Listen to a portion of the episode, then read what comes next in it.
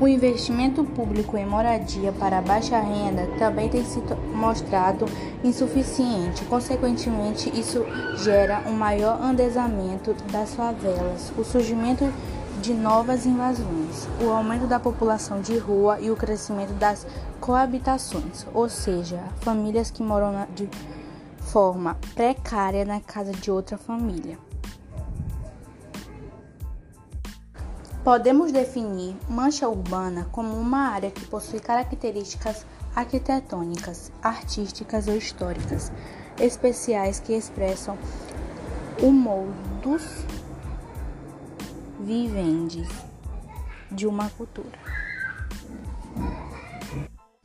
Como é chamado o processo de integração de duas ou mais manchas, a conurbação é um processo urbano de integração física entre duas ou mais cidades em razão do crescimento exacerbado